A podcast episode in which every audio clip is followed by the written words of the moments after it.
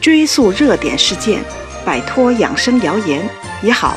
这里是彤彤中医养生妙招。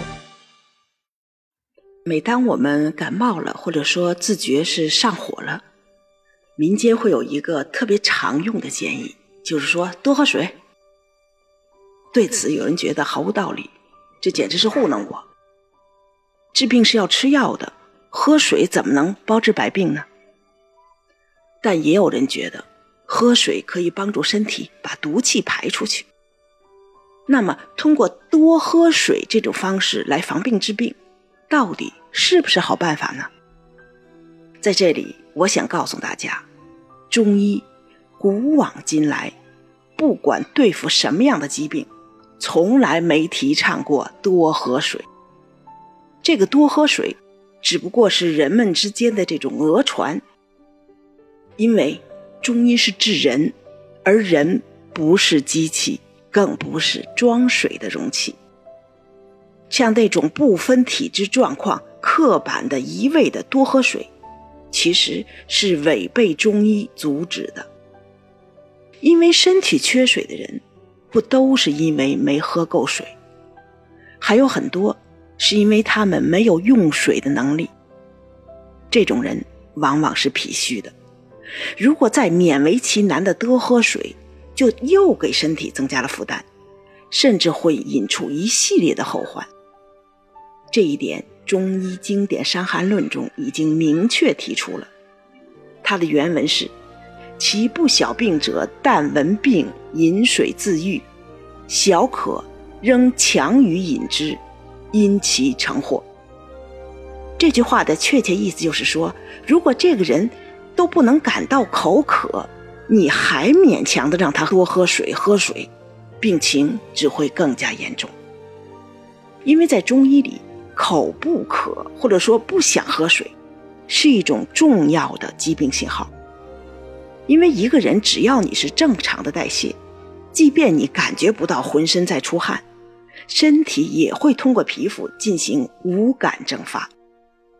那么，我们身体里的水分会随着你感觉不到的这种蒸发不断的减少。这种情况，人就会因为缺水而本能的感到口渴。之所以有的人不渴，并不是说他们口渴的感觉迟钝，而是因为他们缺少这种无感蒸发的能力。该蒸发、该代谢出去的水没代谢出去，没蒸发出去，他们所以身体就不缺水。也就不口渴。这种人除了不口渴，不喜欢喝水，而且特别不愿意喝凉水。还有一个问题就是喝了就尿，稍微多喝点水，自己都能感觉胃里那个震水的声音，而且眼睛或者面部很容易就胖胖肿肿的。凡此种种，都是水液蒸发不足的结果。这个蒸发不足。在西医属于身体的代谢率，在中医就是阳气，阳气虚了，所以代谢不足。而我们常说的脾气，就是阳气的一部分。中医讲水是阴性的，水属阴，运化水是需要阳气的。那用西医解释就是，一次喝了过多的水。胃壁的肌肉承负负担过重，胃的排空负担增加。同时，过多的水又冲淡了胃里面生物酶的浓度。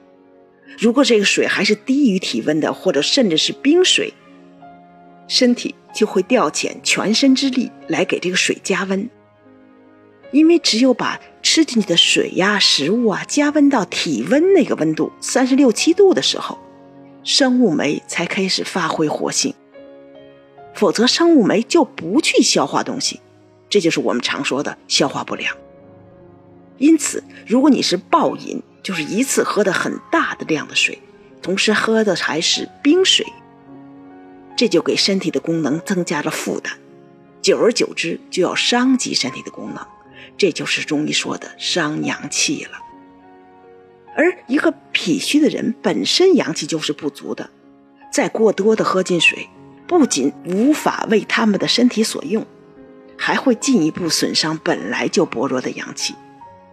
所以对这种人，中医不仅不要多喝水，更忌讳冷饮。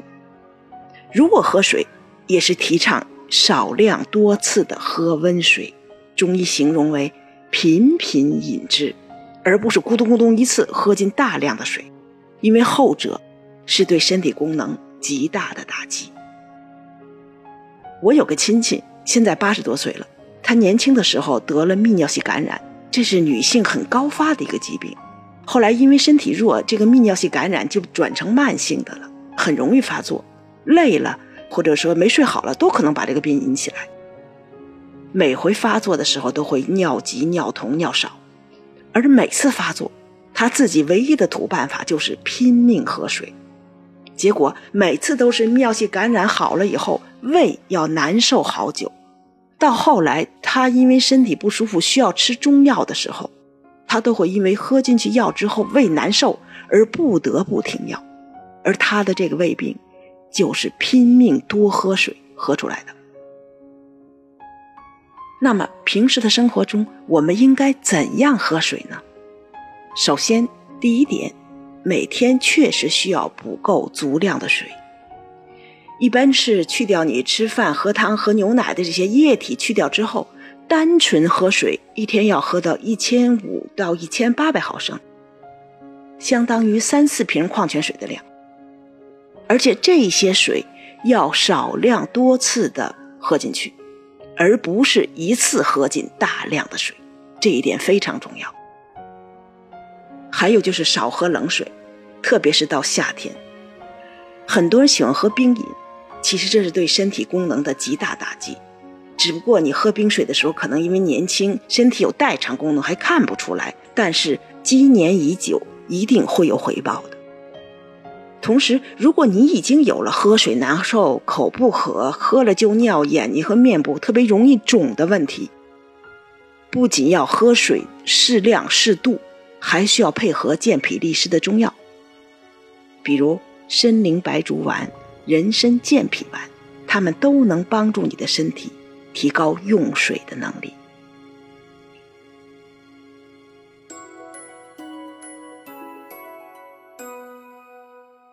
本节目由健康新同学、博吉新媒联合出品，喜马拉雅独家播放。